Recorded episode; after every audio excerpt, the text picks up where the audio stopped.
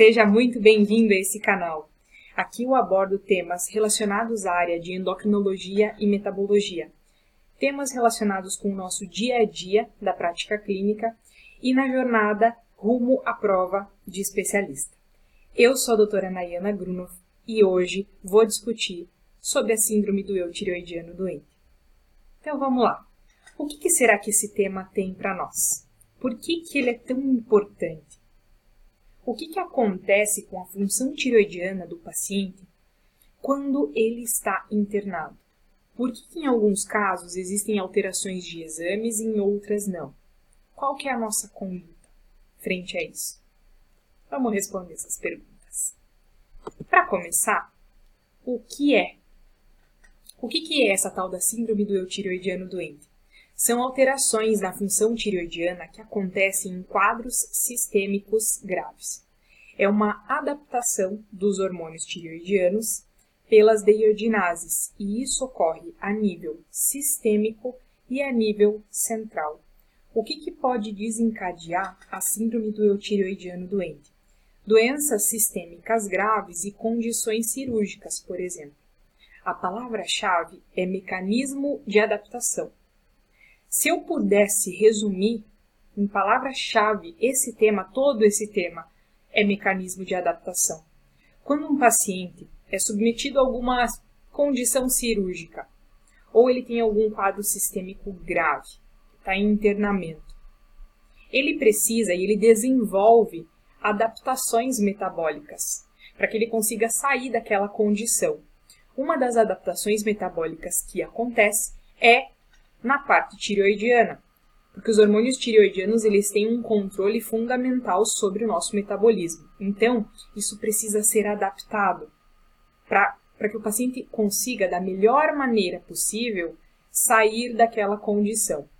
Quem é que controla os hormônios tireoidianos? O hormônio tireoidiano, quando ele sai, ele transita pelo plasma, ele não age diretamente. Ele pode ser ativado ou ele pode ser inativado. Quem faz isso são as deiodinases. As deiodinases elas são enzimas que podem ativar ou inativar os hormônios tireoidianos dependendo do sítio em que eles estão, o órgão, e dependendo da condição fisiológica. Então, as deiodinases, é, elas é que fazem o controle da ação verdadeira dos hormônios tireoidianos. Existem três tipos de deiodinases, algumas mais relacionadas com ativação do hormônio, outras mais relacionadas com inativação hormonal. O que, que é, o que, que se entende por ativação hormonal? Ativação hormonal é quando nós vamos do T4 para o T3. T4 é a forma prévia do hormônio. T3 é a forma ativa. E existe uma enzima que faz isso. E ela faz essa conversão do T4 para o T3. Quando a gente fala de inativação hormonal, é o que acontece quando esses hormônios eles são transformados em T3 reverso ou na forma T2. Isso que é a inativação do hormônio tireoidiano. Em outras palavras, o T3 é o hormônio tireoidiano que vai ter essa ação. O hormônio tireoidiano que não tem ação é o T3 reverso e é o T2. O nosso corpo ele é muito sábio. A distribuição das deiodinases é muito estratégica para proteção e ativação dos tecidos quando nós precisamos. Isso acontece em condições normais e também em condições onde está tudo um caos metabólico quando é como o paciente está internado, por exemplo. Quando o paciente está internado, ele precisa de algumas mudanças. Ele está num estado que ele tem que fazer uma conservação metabólica. Então, nós temos algumas mudanças. O que, que acontece? O que vai acontecer, em linhas gerais e muito resumidas, é uma diminuição do metabolismo basal, é uma preservação do paciente. Nós vamos ver o passo a passo do que, que de fato acontece nessa síndrome do eutireoidiano doente. Essa condição é importante de ser estudada porque isso pode confundir muito a análise dos exames laboratoriais quando nós estamos atendendo esse paciente internado. Quando nós estamos avaliando todos aqueles exames, aquelas coisas, e de repente aparece uma função tireoidiana alterada. Meu Deus, o que, que a gente faz com isso? Da onde que veio essa alteração tireoidiana nesses exames? Por que que isso aconteceu? Existe uma perspectiva de melhora? Como que eu vou interpretar isso? Eu fico desesperado, eu trato? Ou eu entendo a condição e espero? O que que a gente faz? A partir do momento que a gente sabe o que, que é essa síndrome do eutiroidiano doente, a gente fica muito mais seguro e sabe avaliar de um jeito mais profundo o paciente internado. Então vamos para o passo a passo. Vou mostrar para vocês o que, que é esse mecanismo de adaptação. A primeira, isso ele é dividido em duas etapas, isso em linhas gerais e muito didáticas. A primeira etapa é o quadro sistêmico, onde o paciente tem toda aquela catástrofe aquela enfermidade, e uma piora progressiva. A segunda etapa é a fase de recuperação. O que, que acontece passo a passo? Primeiro, o paciente desenvolve um quadro patológico, alguma condição patológica grave. A partir daí, nós temos um estímulo para diminuição da taxa metabólica basal desse paciente. Eu tenho que colocar o pé no freio desse meu metabolismo porque eu estou numa condição de alerta, uma condição de estresse. Diminuindo esse metabolismo basal, como, como que nós vamos diminuir essa taxa metabólica basal? Através da redução da conversão periférica de T4 em T3. Então, se eu quero diminuir a minha taxa metabólica basal, eu tenho que diminuir a minha taxa de ativação hormonal. Eu tenho que reduzir a minha conversão do T4 em T3, que é o hormônio tireoidiano ativo. Então, essa é uma das maneiras onde eu vou diminuir a minha taxa metabólica basal, reduzindo a conversão periférica do T4 em T3. Com isso, existe uma diminuição da concentração de T3 sérico. Às vezes, essas alterações que eu estou falando aqui, elas são indetectáveis, são muito pequenas às vezes elas já são mais expressivas e elas são detectáveis nos exames laboratoriais. Mas o que a gente sabe que acontece é que, frente a uma situação de estresse, nós temos sim uma redução da taxa metabólica basal, uma redução da conversão periférica do T4 em T3. Eu vou diminuir sistemicamente as formas de hormônio tireoidiano ativo para preservar o meu metabolismo. Eu vou diminuir a concentração do T3 sérico. Isso pode ser indetectável, mas pode não ser. A diminuição da concentração do T3 sérico, quem é responsável por isso? A deiodinase do tipo 1. Além de ter a diminuição dessa ativação hormonal, nós temos também a outra parte, que é a potencialização da inativação hormonal. Além do bloqueio para ativar, eu vou potencializar os mecanismos que vão colocar o meu pé no freio metabólico. Eu vou potencializar os mecanismos que vão dar origem ao T3 reverso. Quem está relacionado diretamente com o aumento do T3 reverso? A deiodinase do tipo 3. A tendência no quadro geral é o T4 total cair. É por isso que nós temos algumas alterações que podem confundir no momento dos exames laboratoriais do paciente internado. Eu já vi em vários, várias aulas, vários livros e artigos algumas tentativas de explicação da síndrome do eutiroidiano doente. E olhando todos esses materiais, isso me motivou a fazer essa aula, porque eu achei tudo muito confuso. Quando eu fui estudar e revisar o tema, eu via eu já me deparei com isso, com uma tabela enorme, com todos os hormônios tireoidianos. T3 livre, T4 livre, T3 total, T3 reverso, TSH e uma tabela e gráficos com flechinhas para cima, para baixo, oblíquas, mostrando ali o que, que acontecia e qual era a tendência dos exames tireoidianos conforme a evolução do paciente hospitalar. E, sinceramente, aquilo ali era muito confuso. Você decorar 500 flechas e 900 exames não vai te ajudar muito na prática. Não vai dar tranquilidade nem na prova, nem na vida, nem na análise dos exames. Eu acho que o mais fácil para esse tema é entender a essência. Entender que, primeiro ponto, situação de estresse expressiva. Segundo ponto, qual que é a essência de tudo isso? Eu preciso reorganizar e adaptar a minha taxa metabólica basal eu vou diminuir a minha taxa metabólica basal. Como que eu vou diminuir minha taxa metabólica basal? Diminuindo a conversão do hormônio ativo, que é quem aumenta a taxa metabólica, e aumentando a conversão para as formas inativas, que é o pé no freio do metabolismo. Entendendo essa essência, quando você avalia um paciente e você olha, poxa, aqui nós temos uma diminuição do T4 e do T3 do paciente. O que está acontecendo? Será que isso é uma condição patológica? Vixe, meu Deus, a tireoide do paciente aqui pifou, tá tudo errado, tem alguma infecção, alguma coisa. Não, isso é uma resposta adaptativa normal, esperada. Porque aqui nós temos realmente uma diminuição da conversão de T4 e T3 e a tendência do hormônio T4 é cair. Por que, que a gente colocou aqui no número 6 ah, a tendência do T4 total a cair, porque é um exame que é o mais frequentemente pedido. Não é todo serviço que nós temos a ampla disponibilidade de fazer uma função tiroidiana completa em todos os momentos do período de internamento. Perfeito? Então, isso aqui é a essência.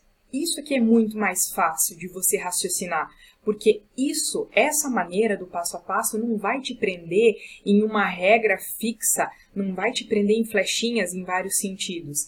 Isso vai te dar liberdade do raciocínio clínico.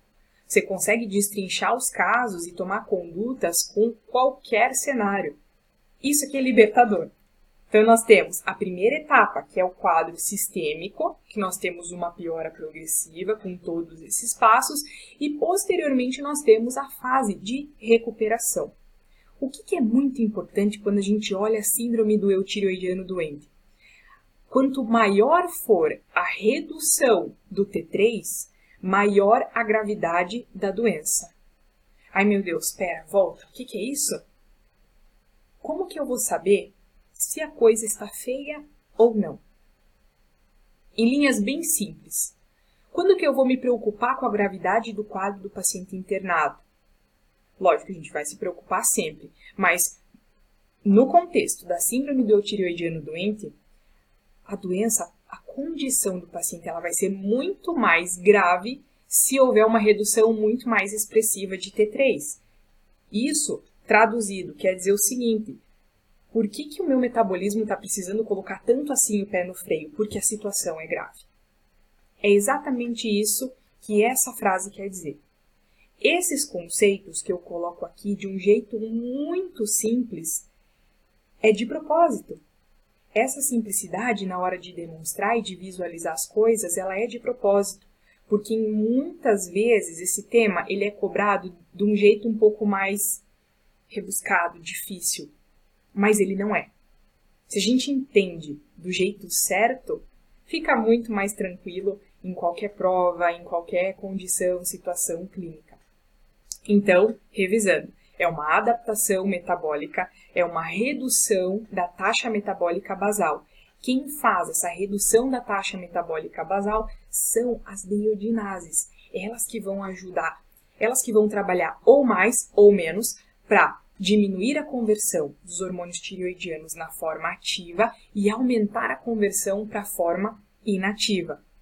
Quem é que vai diminuir a concentração do T3 sérico, deiodinase tipo 1? Quem é que vai aumentar a concentração de T3 reverso da forma inativa? Quem é a deiodinase responsável pela inativação hormonal? Deiodinase do tipo 3. Certo? Essa é a revisão muito simples, rápida, pontual desse slide, desse conteúdo aqui.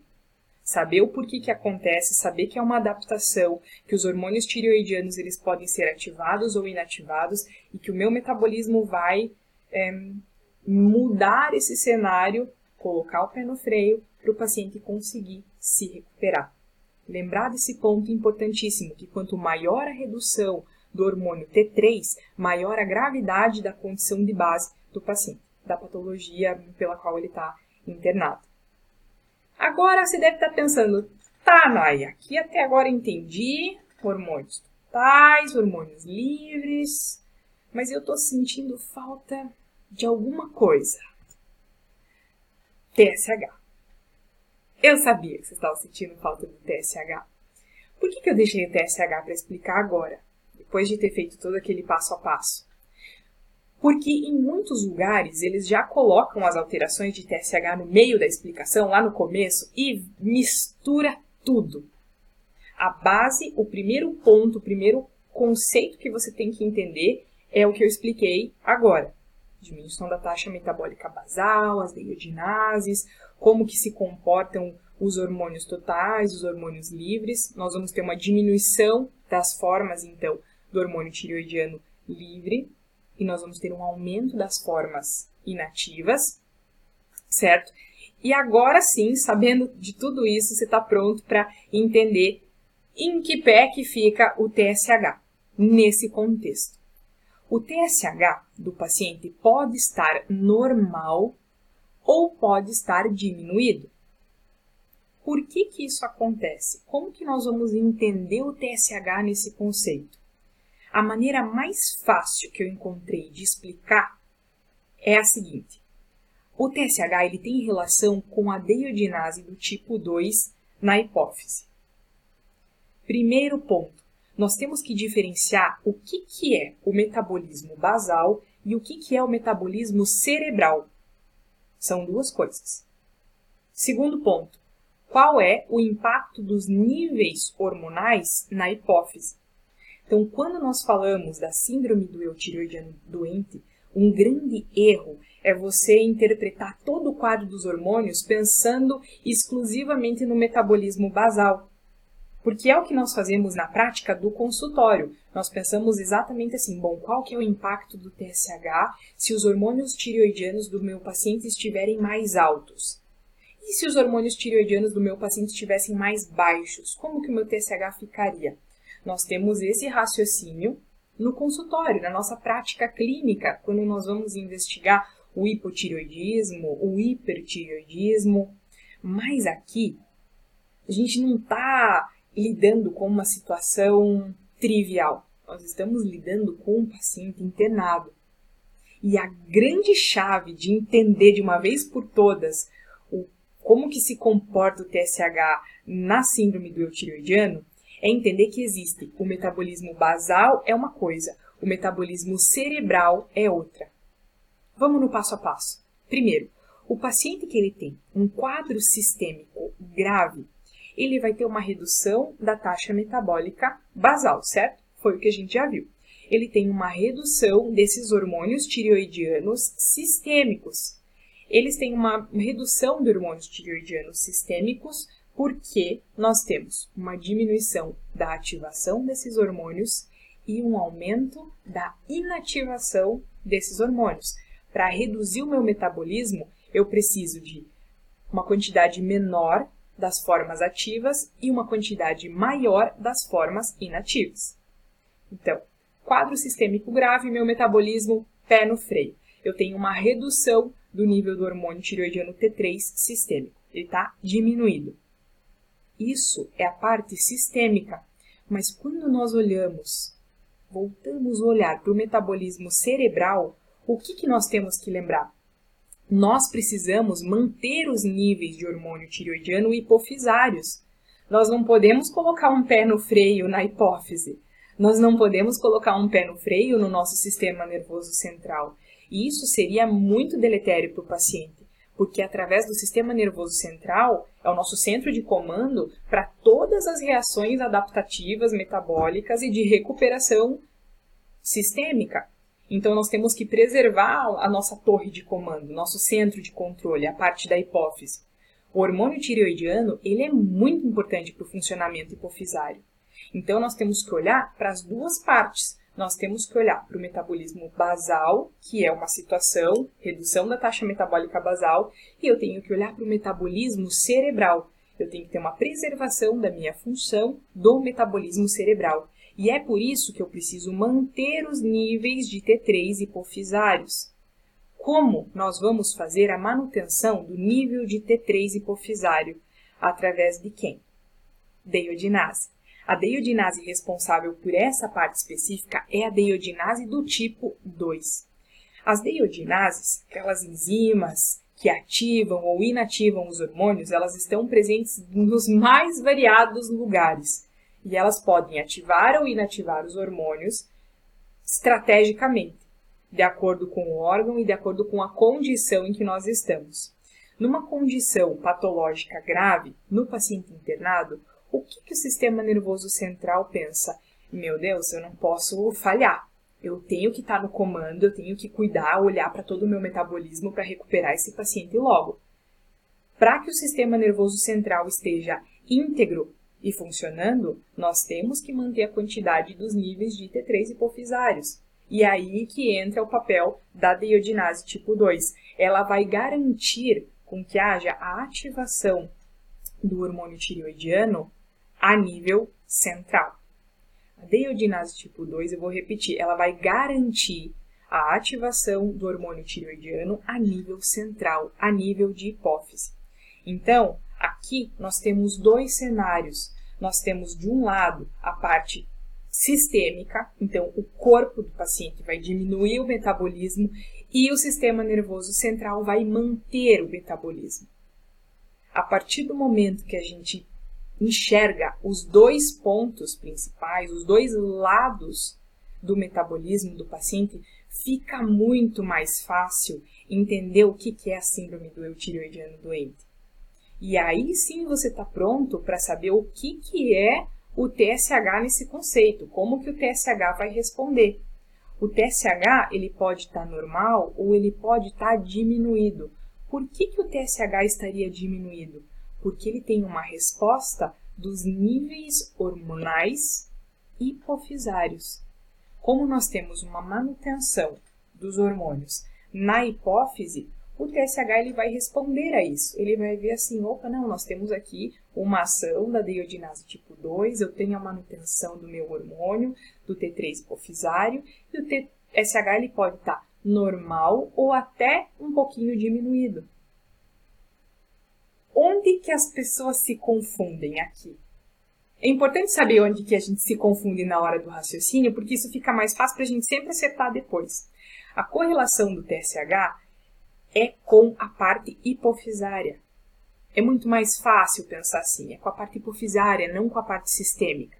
A parte sistêmica do paciente, ele está com o pé no freio, ele está doente, ele está se recuperando. A parte hipofisária precisa se manter no comando. E o TSH responde a ela. Por isso que o TSH ele pode estar normal ou diminuído. Por que, que existem dois cenários? O TSH pode estar normal, ele pode estar diminuído.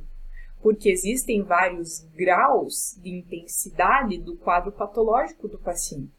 Eu posso estar frente a um quadro patológico mais ou menos ou um quadro patológico muito grave.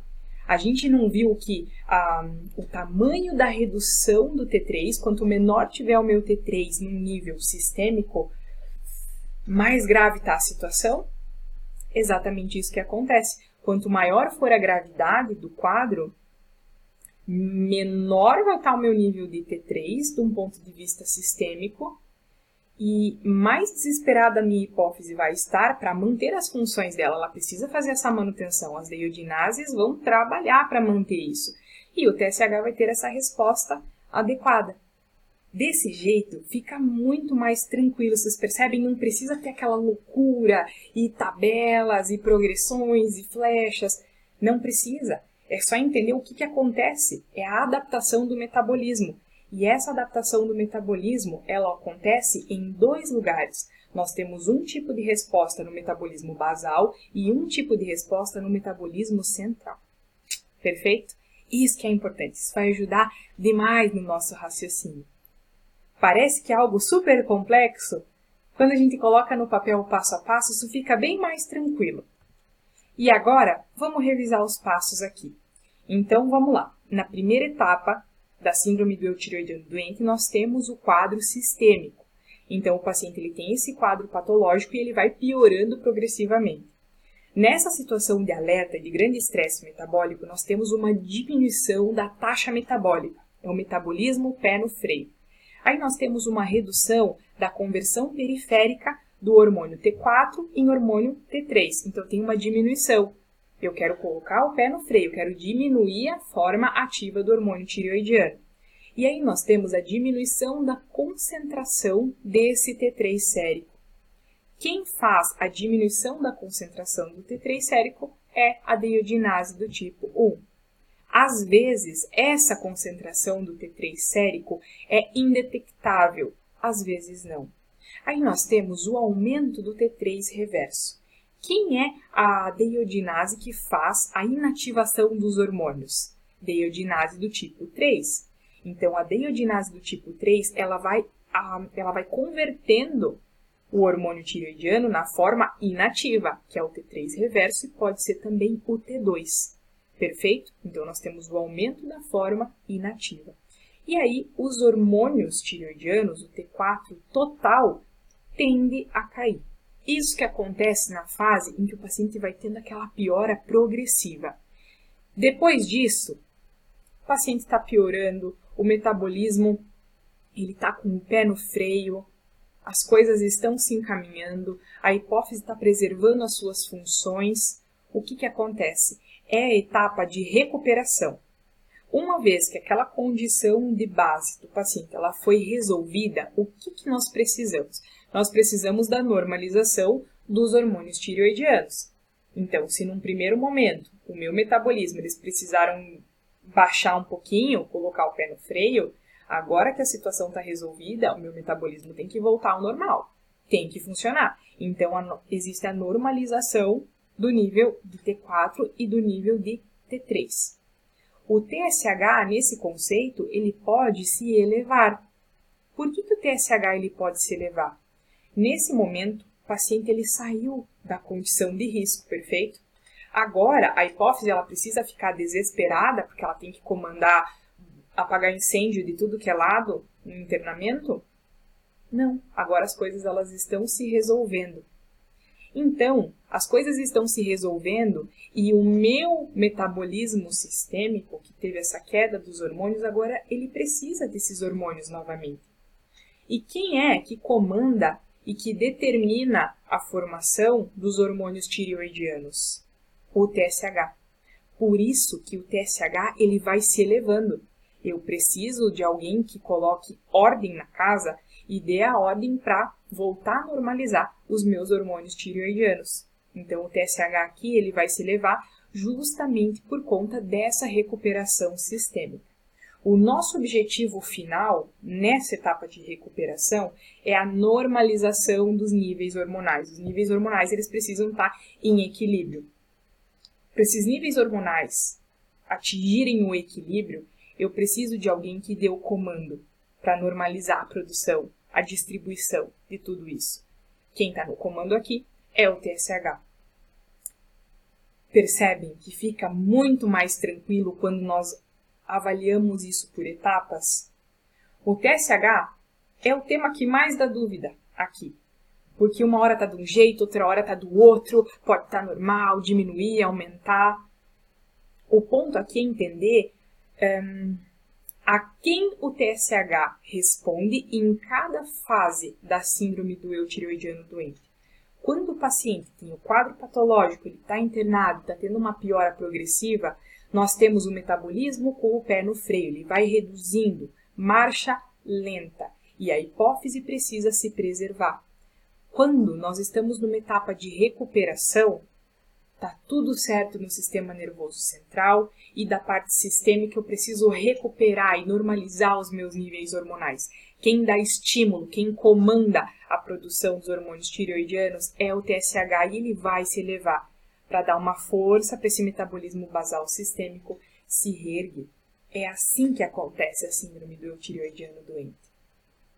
Dessa maneira, sabendo o que está acontecendo, a gente foge dos esquemas fixos de decorar o que, que acontece com cada hormônio, e nós somos capazes de olhar aquele exame, olhar o TSH de um paciente internado, olhar o hormônio T4 total, T4 livre desse paciente e saber em que fase que ele está. Nós somos capazes de olhar para um T3 do paciente e saber que se ele tiver muito reduzido, o quadro é, tem uma gravidade mais expressiva. Então, aqui que eu mostro a importância de não se prender às coisas, a ter essa liberdade do raciocínio clínico, porque isso ajuda demais. E a conduta? Tá, já entendemos quem responde ao quê, o que, que acontece com o paciente, que a tabela mais atrapalha do que ajuda, e qual que é a conduta? Trata, não trata? Num caso de um paciente que está internado e que eu tenho diminuição do hormônio tiroidiano, será que o paciente entrou em hipotiroidismo? Não, esse paciente está na síndrome do tiroidiano doente. Esse paciente, no momento da internação, ele não precisa da reposição dos hormônios tireoidianos. O corpo está reduzindo os hormônios tireoidianos justamente para uma proteção, uma adaptação metabólica. E apesar de ver essa redução sistêmica basal dos hormônios tireoidianos, os níveis hormonais centrais hipofisários estão sendo preservados. Então, por isso, não, não precisa fazer a reposição hormonal. Os estudos relacionados a esse tema mostram que não tem melhora na sobrevida dos pacientes, então não vai ajudar a repor o hormônio tireoidiano. E realmente não faz sentido, pensando que o corpo tem todo esse trabalho para fazer uma adaptação metabólica, a gente vai lá e estraga com a adaptação metabólica. Não pode, tem que deixar o corpo se recuperar aos pouquinhos, nós temos que entender como que o corpo se adapta. E o hormônio tireoidiano ele tem essa capacidade fantástica de ter um feedback de regulação basal, um feedback de regulação sistêmico. As deiodinases, as enzimas que convertem, ativam ou inativam os hormônios, elas têm um papel fundamental. Elas é que permitem essa regulação tão fina, tão específica em cada tecido. Perfeito? Esses são os pontos fundamentais, os mais importantes relacionados à síndrome do eutiroidiano doente. É uma condição frequente na nossa prática, ela é frequente também na prova, ela é cobrada, e assim, olhando passo a passo, eu espero ter ajudado, eu espero ter simplificado um pouco as coisas. Às vezes os exemplos eles são bem simples e mais visuais. Isso eu acho que facilita muito. A gente já tem bastante artigo complexo para ler, para desvendar, análise estatística, nós já temos bastante coisa assim. Tentei colocar do jeito mais leve, mais tranquilo, fazer algo um pouquinho diferente, uma releitura de todos os materiais que eu busquei para explicar de fato a síndrome do eutiroidiano doente. Então eu espero ter ajudado. Se eu ajudei, se você gostou, deixa um comentário aqui. Eu adoro saber se estão gostando, se está realmente ficando claro se os exemplos estão legais. E não esquece de se inscrever aqui do ladinho, porque daí eu descobri que todas as vezes tem uma notificação. Quando tem vídeo novo, vocês recebem, tá? Deixa um comentário. Galera, eu fico por aqui. Eu espero ter ajudado muito. Tireoide é um tema que eu amo. Fiquem com Deus. Até o próximo vídeo.